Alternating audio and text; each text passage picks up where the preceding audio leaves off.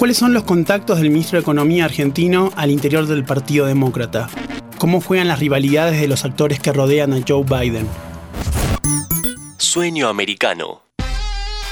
Hola, mi nombre es Milton Merlo, esto es Sueño Americano, historias de la política estadounidense en América Latina. Los actores, los escenarios y las tramas paralelas que recorren una relación tan estratégica como cautivante. En agosto del 2022, Sergio Massa asumió como ministro de Economía de la Argentina. Si bien ya tenía un rol central en el gobierno de Alberto Fernández, con ministros que le respondían y con el control de la Cámara de Diputados, el presidente Alberto Fernández lo designó al frente de la conducción económica como última esperanza ante un panorama de alta complejidad. Inflación desbocada, endeudamiento récord en dólares y un fuerte déficit fiscal. Creemos que el desafío es enorme y que si bien las dificultades son muchas, el contexto global se puede transformar en una enorme oportunidad para la Argentina. Estamos ante un mundo que transita entre la guerra y la pandemia y vive situaciones impensadas. Ver a países como Alemania apagando las luces o quemando leña, o cerrando negocios por la energía, a Francia apagando sus monumentos, o a Madrid apagando vidrieras, era algo impensado hace algunos años y hoy lo estamos viendo. Un mundo que tiene en disputa, más allá de la guerra, elementos centrales que forman parte de la discusión global y en los que la Argentina tiene la oportunidad de transformarse en un gran jugador si se lo propone. Un mundo en el que la pelea y los valores de la energía, de los minerales como el litio, de las proteínas y del conocimiento definen la riqueza de los países.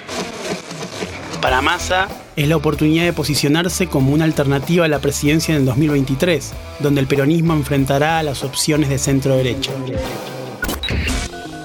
Uno de los atributos para elegir a Massa como ministro de Economía fue su relación con el empresariado argentino y fundamentalmente con la política de Estados Unidos, algo que es crucial por la deuda que el país sudamericano tiene con el FMI, donde Washington tiene la última palabra.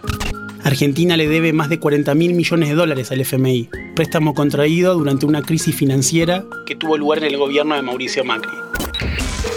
Quiero anunciarles que el gobierno de la Argentina ha llegado a un acuerdo con el Fondo Monetario Internacional.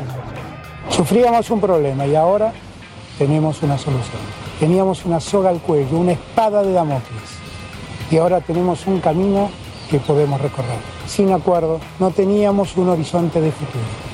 Con este acuerdo podemos ordenar el presente y construir un futuro. En la arena del Partido Demócrata, Massa ha logrado cerrar el círculo.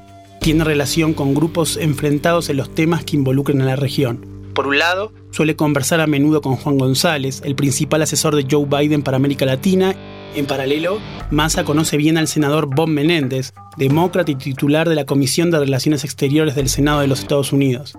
Gracias a ese vínculo, Massa tiene llegada al titular del Banco Interamericano de Desarrollo, Mauricio Claver Carone, un halcón de la presidencia de Donald Trump y quien autorizó el endeudamiento argentino desde su entonces oficina en el FMI. Los dos grupos están enfrentados. Juan González ha intentado en reiteradas ocasiones desplazar a Claver Carone del BID y volver a la histórica tradición de que esa oficina sea de un latinoamericano. González promueve el despido a partir de un presunto escándalo entre Claver Carone y un asistente del BID, un asunto que se conocía al interior del organismo de 2021, pero que en junio del 2022 tomó notoriedad a partir de la divulgación de un anónimo. El problema de esta jugada es múltiple. Para empezar, si el asunto escalara, el BID tiene que desembolsar 2 millones de dólares para una pesquisa interna. A eso se agrega que por contrato el banco debe correr con los honorarios de los abogados de Claver Carone, o sea, otro millón de dólares adicional. Y finalmente, en los primeros intercambios, la persona que acusaría al directivo ha demostrado cierta flexibilidad en su discurso, lo cual no sería ya tan funcional a la Casa Blanca. Para Massa, el futuro del BID es rutilante, porque ya como ministro de Economía espera conseguir fondos multilaterales para robustecer las golpeadas finanzas públicas de la Argentina. Esto fue Sueño Americano. Todos somos americanos. Hasta el próximo capítulo. ¿Te gustaron esos 5 minutos? Seguinos en Spotify, activa la campanita y escucha contenido nuevo todos los días.